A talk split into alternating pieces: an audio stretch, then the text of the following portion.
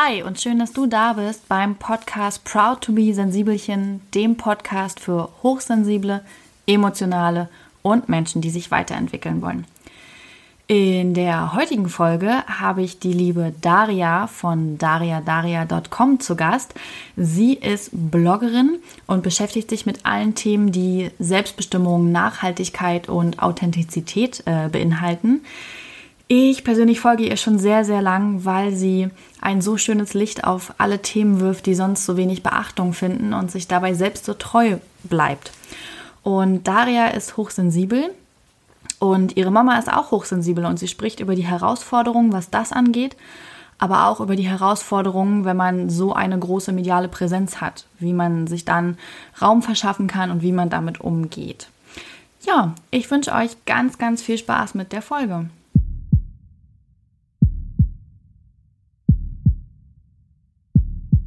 Ja, hallo Daria, schön, dass du bei uns im Podcast zu Gast bist. Und wenn du möchtest, dann stell dich doch mal den Hörern vor. Nicht jeder kennt dich, obwohl ich glaube, dass ganz schön viele dich bestimmt schon kennen. Ja, vielleicht, also vielleicht kennen mich so viele noch gar nicht. Ähm, ich bin die Maddie, auch bekannt unter dem Namen Daria, Daria oder Daria. Ähm, man darf mich sowohl Maddie als auch Daria nennen, sind beides meine Namen und ich äh, schreibe den Blog, der Daria Daria heißt und komme eigentlich aus Österreich, aus Wien und äh, mache diesen Blog seit sieben, also im siebten Jahr jetzt schon und es geht um Conscious Lifestyle, also alles, was bewusstes Leben impliziert. Ja, das war kurz und knackig. Äh, gut, sehr schön. Ja, ich freue mich auf jeden Fall, dass du dabei bist und ich dich interviewen kann, weil ähm, ich das halt wirklich ganz spannend bei dir finde und dir ja deswegen auch folge, weil du so authentisch bist und bei dir eben alles sehr bewusst abläuft. Du auch viele Themen ähm, aufgreifst, die nicht unbedingt jeder ansprechen möchte oder wo einige eine Scheu vorhaben. Ich erinnere mich zum Beispiel, letztens habe ich den Artikel gelesen ähm, zum Thema ähm, Schizophrenie und, und bipolare Störungen und so weiter. Und äh, den fand ich halt auch so gut, weil es wird so oft nicht thematisiert und die Menschen haben dann so ein ganz falsches Bild. Und du hast einfach halt irgendwie gefühlt nie eine Scheu davor, jedes Thema aufzugreifen, von allen Seiten zu beleuchten und da auch dich selber maximal authentisch zu zeigen, ähm, finde ich auf jeden Fall richtig, richtig, richtig stark. Ähm, aber mal eine ganz andere Frage. Echt schönes Kompliment, vielen Dank. Ja, sehr, sehr gern. Also ich folge dir ja nicht umsonst. und was mich interessieren würde, wann bist du denn so mit dem Thema Hochsensibilität in Kontakt gekommen? Hm, eigentlich schon relativ früh, weil meine Mama ist ein HSP und ähm, die hat sämtliche Bücher dazu irgendwie gelesen und hat mir dann damals ein Buch gegeben, das hieß irgendwie ähm, Leben mit Hochsensibilität, die Prinzessin auf der Erbse, irgendwie so hieß das. Irgendwas mit einer Prinzessin und einer Erbse, es ist schon sehr lang her. Ähm, und das habe ich dann gelesen und äh, und ja, da war für mich irgendwie, da habe ich einfach sehr, sehr viele Parallelen irgendwie erkannt. Und je älter ich geworden bin und je mehr ich mich dann auch mit dem Thema auseinandergesetzt habe, beziehungsweise auch gemerkt habe, wie ich das bei anderen Leuten wahrnehme. Also oft, wenn ich Leute treffe und denke mir, ah ja, das ist ein HSP, ähm, äh, da ist es mir eigentlich immer mehr aufgefallen. Mhm. Genau. Und ähm, wie ist die Hochsensibilität für dich? Also wie nimmst du die bei dir wahr? Was sind so die Eigenschaften, die am meisten ausgeprägt sind? Also bei mir ist es, ich dachte früher immer so, das ist äh, also ich habe sicher so Slide-OCD auch, aber ich würde, ich finde, bei mir kann man es am besten so ein bisschen als OCD auch beschreiben. Also wenn ich zum Beispiel zwei verschiedenfarbige Socken anhabe, dann denke ich den ganzen Tag dran. Also ähm, es, das war so die erste Wahrnehmung, die ich hatte, so mit 16, wie ich rausgegangen bin und gemerkt habe, oh, oh ich habe zwei verschiedenfarbige Socken an. Ähm, das ist jetzt noch ein bisschen natürlich überspitzt ausgedrückt, aber ich glaube, bei mir war es eben so, dass ich gemerkt habe, okay, ich reagiere auf solche Dinge irgendwie komisch oder anders anders.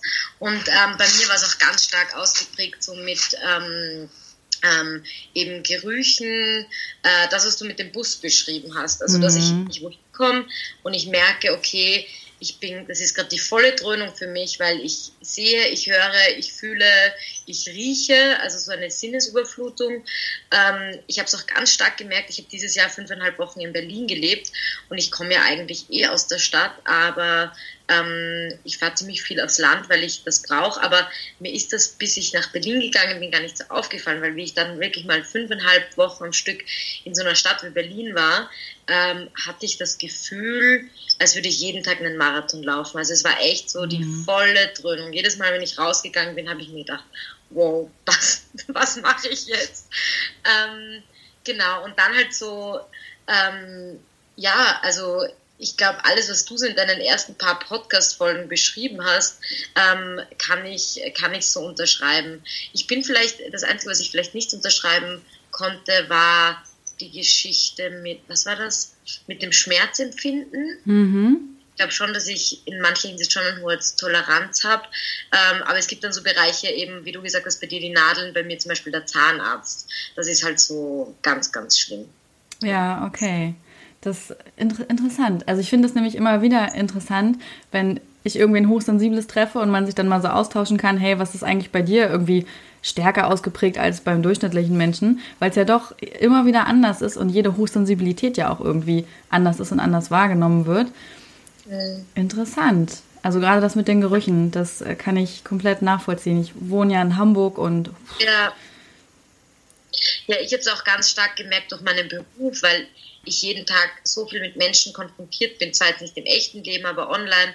Und ähm, äh, als hochsensibler Mensch mit auch Hass im Internet umgehen, ist super, super schwierig. Und mhm. das, dass ich das mit meiner Hochsensibilität und jetzt nicht mit meinem Charakter oder was auch immer oder mit meiner Art damit umzugehen verbunden habe, sondern einfach mit dem Fakt, ähm, dass ich das anders oder ähm, ja halt anders aufnehme oder wahrnehme, ähm, das hat auch lang gedauert. Und ich kriege ja täglich so viele Emotionen auch von Leuten ähm, irgendwie aufgeladen. Also die lassen sich ja teilweise sowohl positiv als auch negativ direkt an mir aus. Und da habe ich schon gemerkt, okay, ähm, da muss man sich dann echt aktiv zurückziehen, weil sonst ist es auch wieder, ich, ich nenne es die volle Dröhnung, weil das ist für mich so der, der beste Begriff irgendwie, weil es einfach wie so eine, ja, so eine Bombe ist, die auf einen fällt. Ja, und hilft dir das, dass es dann ähm, online ist, also dass du allein dadurch schon eine räumliche und persönliche Distanz hast, weil dir die Menschen nicht direkt gegenüberstehen? Ja, aber ich finde, als hochsensibler Mensch nimmt man das mit. Also da ist zwar die Trennung da, aber es ist trotzdem so, als wäre es physisch da, finde ich manchmal. Also mhm. manchmal, wenn du, wenn ich zu Hause sitze und ich habe plötzlich irgendwie wieder 200 Kommentare, dann denke ich mir, wow, diese 200 Menschen sitzen gerade in diesem Raum, ich weiß nicht, was ich tun soll. Fühlt sich das manchmal an. Ja, das äh, kann ich gut verstehen. Aber ich muss sagen, also bei mir hilft es so ein bisschen, diese Online-Sache, weil ich das ganz oft habe, wenn ich wirklich in einem Raum mit vielen Menschen bin, dass ich gefühlt so diese ganzen Energien und Stimmungen dann auch spüren kann. Und ähm, ich habe ja jetzt so eine Meditation dazu gemacht zum Thema Abgrenzung, weil das ist so das, was ich dann immer mache. Ich stelle mir so eine imaginäre Plexiglaswand vor, die mich umgibt und wo einfach nicht mehr alles durchkommt. Ähm, ja, aber auch online, finde ich, prallt das ja nicht ab. Ne? Man, man spürt ja trotzdem, was die Menschen einen sagen wollen. Und gerade wenn das dann halt auch irgendwie viel Hass ist und viel Negatives, dann macht das ja auch was.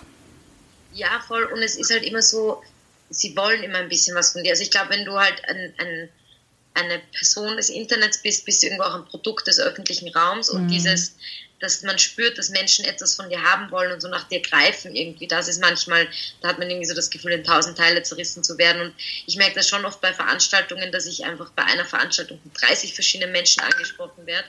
Und du musst dann natürlich halt irgendwie zwischendurch ähm, auch professionell agieren, aber wenn du halt eben so ein Mensch bist, der seine Emotionen auch so auf der Zunge trägt, und das ist ja, wie du auch gesagt hast in deinen ersten Folgen, ein Fluch und ein Segen zugleich, weil ein Segen ist es bei mir, weil ich dadurch, glaube ich, Menschen dort abholen kann, wo sie sind. Mhm. Und ein Fluch ist dann eben, dass man manchmal sich zwingen muss, professioneller zu sein, als man eigentlich ist oder es eigentlich spürt. Ja, dass man diese Rolle dann so ein bisschen spielen muss, ja. Und was mich nochmal interessieren würde, du hast ja gerade gesagt, du bist drauf gekommen oder hast dich mit dem Thema beschäftigt durch deine Mama, weil die selber hochsensibel ist. Und ähm, wie war das für dich als Kind oder ist es auch jetzt noch, ähm, dass sie hochsensibel ist? Hast du dadurch, also gab es da irgendwie besondere Situationen? Gibt es da, also gibt's da irgendwas, was, was du so sagen kannst, hey, das, das war vielleicht einfach anders?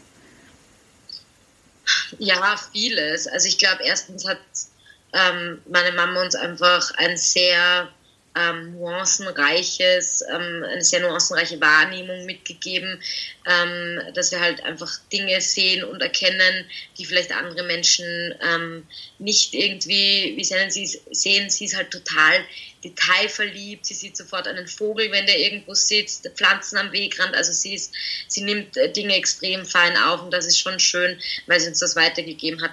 Auf der anderen Seite ist es auch manchmal wie auf Eierschalen gehen, aber ähm, das kennt man dann natürlich auch von sich selbst. Das ist dieser Klassiker, oh Gott, ich werde wie meine Mutter. ähm, was nicht nur, natürlich nicht nur oh Gott ist, sondern auch schön ist in vielerlei Hinsicht. Aber ich glaube, je älter man wird, desto besser versteht man auch die Eltern, gerade wenn man so eine Gefühlswelt auch ein bisschen teilt. Also ich glaube, es ist auch in dem Bereich ein Fluch und ein Segen zugleich. Ja, das stimmt, das stimmt. Und ähm, hast du für dich eigentlich gute Strategien mittlerweile gefunden, wie du im Alltag damit bestmöglich umgehst? Also, dass du dich wie schaffst du dir zum Beispiel Räume oder Auszeiten? Also ich habe gelernt, echt auf mein Gefühl wirklich zu hören. Also wenn ich auf etwas keine Lust habe, das einfach nicht zu machen. Und ich sage jetzt keine Lust, aber in Wirklichkeit meine ich, ähm, wenn ich spüre, dass mir das nicht gut tut. Ähm, das ist bei mir vor allem Veranstaltungen und so Geschichten, wo viele Menschen sind, Massenveranstaltungen, mhm. Abendveranstaltungen. Also ich nehme fast keine Abendtermine mehr wahr, ähm, weil ich auch ähm, einfach ganz, ganz schlecht im Smalltalken bin und das auch nicht mag.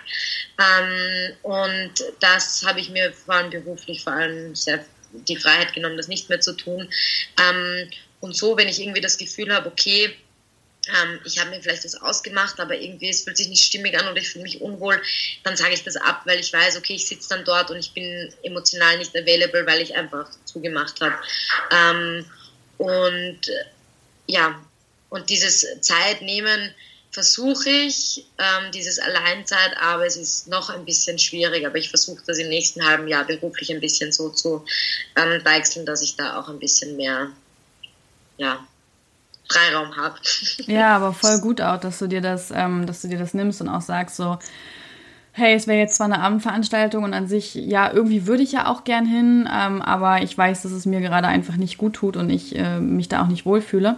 Weil ich finde mal, so ein wichtiger Faktor ist auch, äh, man selber fühlt sich damit nicht wohl und das ist ja schon mal das Blödeste, weil ich finde mal, Selbstfürsorge ist das Wichtigste, nur dann kann man auch für andere da sein.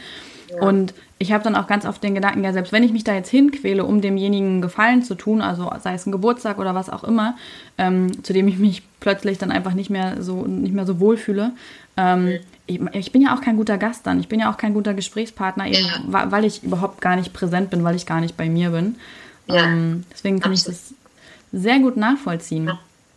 Und ich finde auch, was, was du auch, das hast du auch in deiner ersten Folge gesagt, ich, ich äh, zitiere jetzt einfach nur deine ganzen ersten Folgen, aber dadurch, dass ich deinen Podcast auch eben höre, einfach wieder präsent, aber dieses, auch dieses, äh, dieses vielseitigen Interessen, das zerreißt einen ja manchmal auch als hochsensible Person, weil ja. man irgendwie dann auf fünf Hochzeiten gleichzeitig tanzt und es jedem recht machen will und die eigenen Bedürfnisse dann einfach voll auf der Strecke bleiben. Und das habe ich gemerkt auch, ich kriege halt so viele E-Mails und Fragen und Kommentare und da dann bewusst zu sagen, okay, ich antworte nicht drauf oder ich lösche es oder ich stelle jetzt äh, nicht das Bedürfnis einer anderen Person oder die Anfrage einer anderen Person über meine eigenen und das, also so eine gesunde Portion Egoismus, sage ich mal, ähm, an dem arbeite ich auch noch sehr hart. Ja, und ähm, ist dir das am Anfang, als du damit angefangen hast, das so ein bisschen von dir auch abzuschirmen, ist dir das da schwer gefallen? Ja, es, also es fällt, fällt, mir immer noch schwer. Mhm. Ähm, es ist ein, ein, laufender Prozess, vor allem wenn man ähm, ähm, so, in der Psychologie nennt man das Antreiber, also solche Antreiber hat, so, wenn Leute einem sagen, du bist so, du bist so toll, weil du schreibst immer zurück. Und dann ist das eben so ein selbsterfüllendes Ding, weil die Leute schreiben, du bist so toll, du schreibst immer zurück. Gleichzeitig schreibst du so viel zurück, dass es eigentlich schon über den Punkt der Belastung hinausgeht, der maximalen Belastung. Ähm, aber dadurch, dass die Leute immer wieder schreiben, du bist so toll, weil du schreibst immer zurück, machst du halt immer weiter und es ist einfach ein sehr destruktiver Zyklus am Ende des Tages. Ja, und ähm, hast du dafür auch schon, schon negatives Feedback erfahren, dass du dich dann rausziehst oder dass du eben weniger antwortest? Ähm, Natürlich, ja. ja. Jetzt nicht so arg, aber vereinzelt taucht es auf jeden Fall auf, dass es heißt, hey, du hast, äh, wieso antwortest du doch nicht? Oder wieso gehst du auf die Kommentare nicht ein, ähm, wieso hast du bei dem E-Mail nicht zurückgeschrieben. Ähm, es gibt schon Leute, die das auch sehr persönlich nehmen, die mir ihr Firma XY vorstellen und ich sage, tut mir leid, ich habe keine Kapazitäten, euch zu bewerben oder euch einen Shoutout zu geben.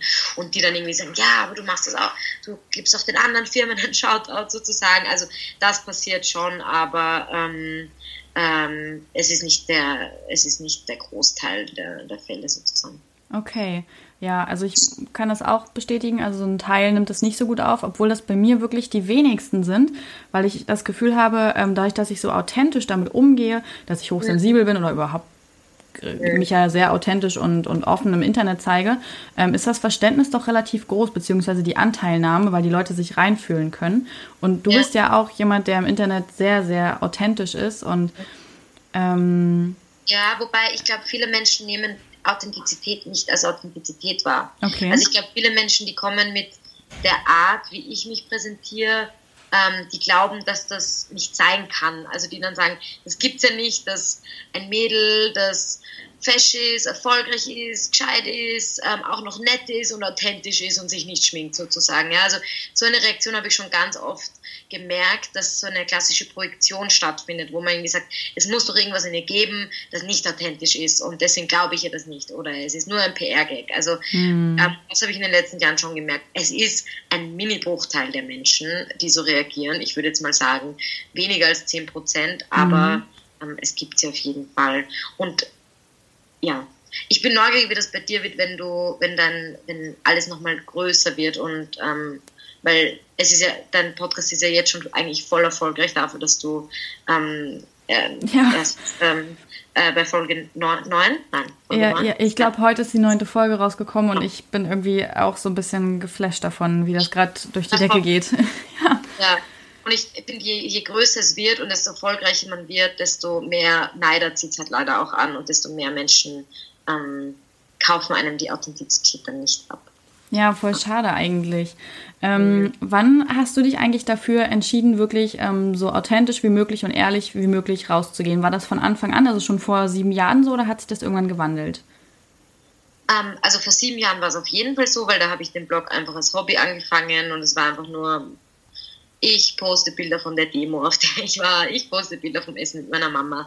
Ähm, und dann war es aber so, mein Blog hat sich ja dann eigentlich eher so zum Modeblog entwickelt, weil ich einfach dann irgendwie so ein bisschen gemacht habe, was alle gemacht haben. Und da hatte ich das Gefühl, dann einfach so gute zweieinhalb Jahre überhaupt nicht authentisch unterwegs zu sein, mhm.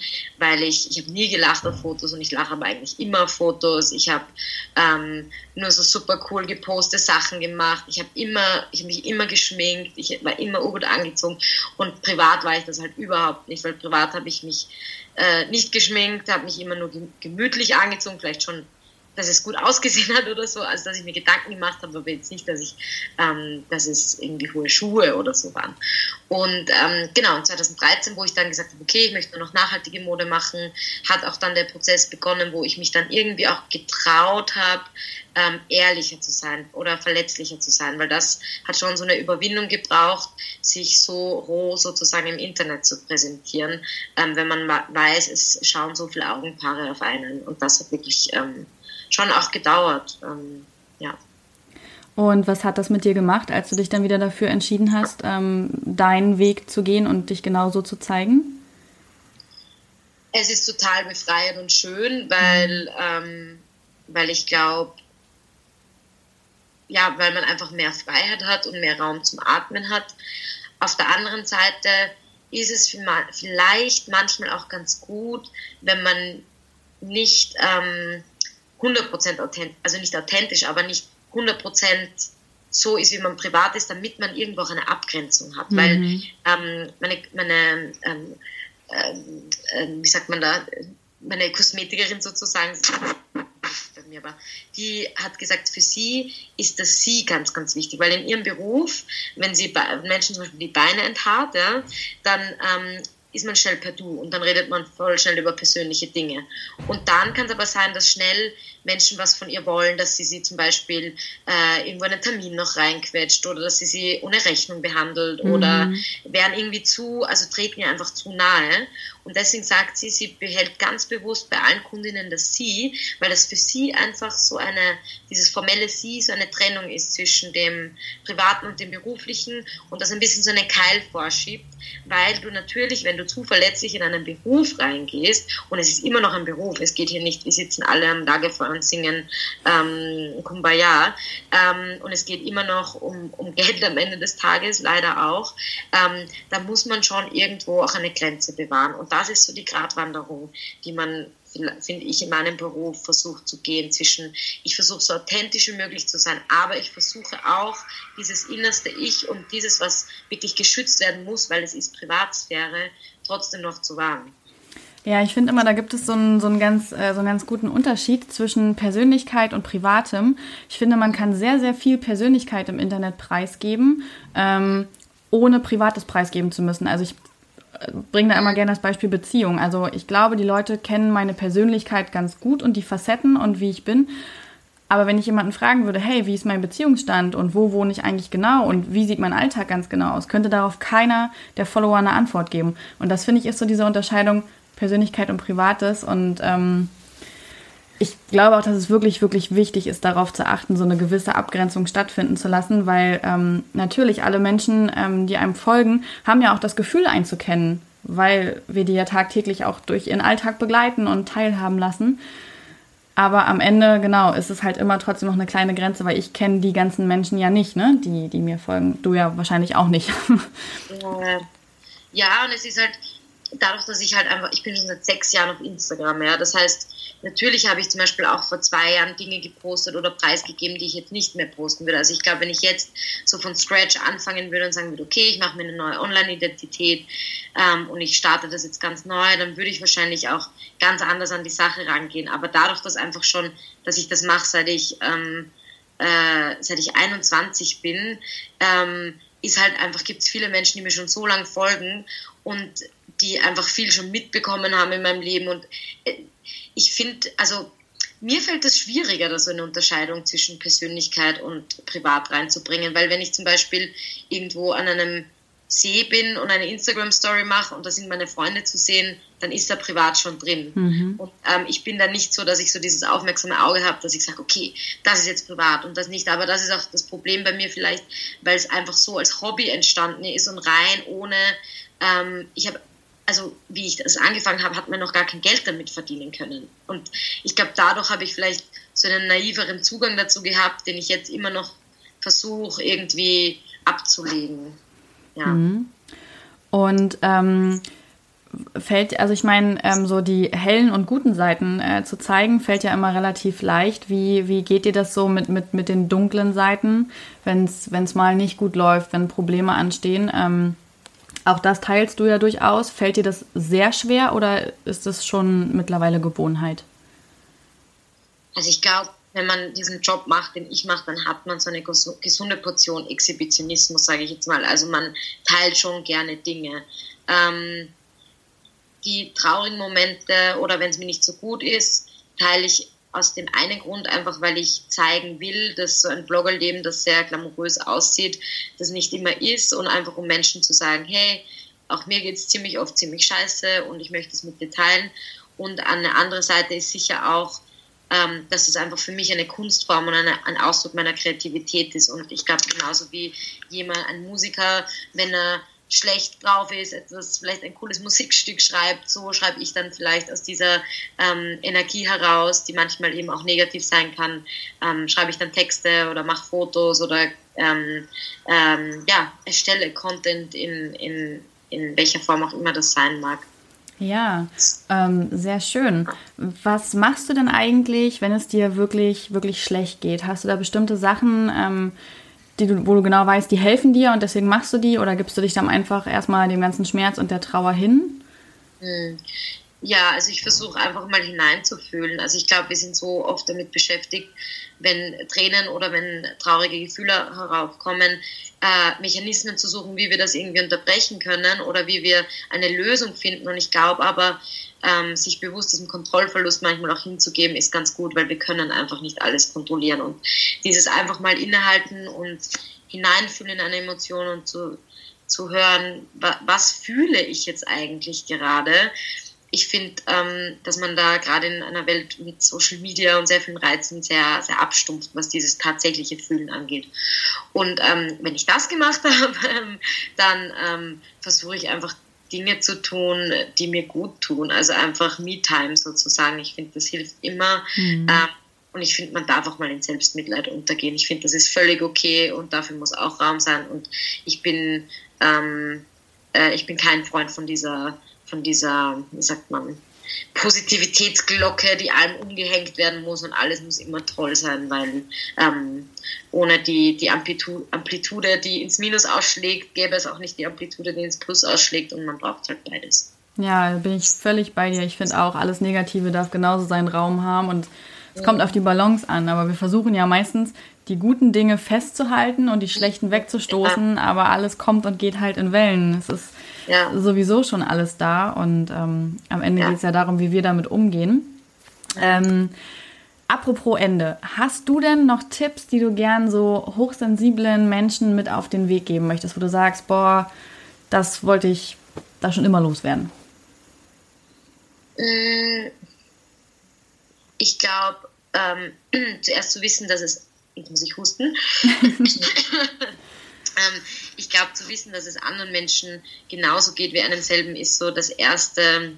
Also ich glaube, wenn man als Hochsensibler zum Beispiel auch deinen Podcast hört und sich so gut beschrieben hört und so Dinge hört, wo man sagt, boah, genau das habe ich mein ganzes Leben lang gefühlt, aber noch, es hat noch nie jemand artikuliert. Ich glaube, das ist so der erste Weg ähm, zu einem schöneren, erfüllten Leben als hochsensible Person. Ähm, ich glaube, dass dieses aufs Gefühl hören und auf dieses was tut mir wirklich gut und was tut mir überhaupt nicht gut, sehr, sehr wichtig ist. Und auch ähm, sich sehr, sehr, sehr viel ähm, Freiraum für Fehler oder was man selber als Fehler interpretiert oder auch Verständnis mitzubringen. Das war ja auch in dem Beitrag mit der Ella, ähm, ähm, dem schizophrenen Mädchen mit der mhm. Psychose, mhm. und ähm, die auch gesagt hat, sie lernt sehr viel Verständnis für sich selber zu haben. Und ich glaube, dieses Verständnis, Verständnis für sich selber und dieses sich selbst verzeihen ist ähm, einer der wichtigsten Schritte zur Selbstliebe. Ja, das Mitgefühl für sich selbst, was ganz oft viel zu kurz kommt, wo man so hart mit sich ist. Da ja. stimme ich dir voll und ganz zu. Ähm, ja, dann würde ich auf jeden Fall sagen, dass alle mal unbedingt bei dir vorbeischauen sollten, die dich noch nicht kennen. Ähm, die werden dich bestimmt genauso toll finden, wie ich dich toll finde. Und ähm, ja, dann danke ich dir für deine Zeit und für dieses tolle Interview und wünsche dir einen wunderschönen Tag. Danke, danke fürs Interview.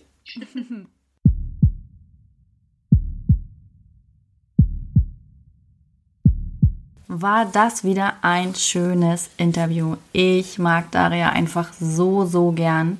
Und wenn ihr ein bisschen mehr über sie erfahren wollt, dann könnt ihr einfach in die Show Notes gehen oder auf ihren Blog dariadaria.com. Da müsst ihr unbedingt reinlesen. Daria ist einfach wirklich, wirklich super. Und ähm, ja, wenn du dich fragst, ob du hochsensibel bist, sensibel oder gar nichts von all dem und es einfach nur mal herausfinden möchtest, dann kannst du den Test machen auf proudtobesensibelchen.de slash Test. Du bekommst dann die Auswertung per E-Mail. Wenn du dich gern austauschen möchtest mit anderen Hochsensiblen, dann komm super gern in unsere Community rüber. Proud to be Sensibelchen Community bei Facebook ist sonst auch in den Show Notes verlinkt und auch auf der Website zu finden. Und ach so, ich würde mich natürlich riesig, riesig freuen, wenn du vielleicht Bock hast, eine Bewertung zu hinterlassen hier bei iTunes.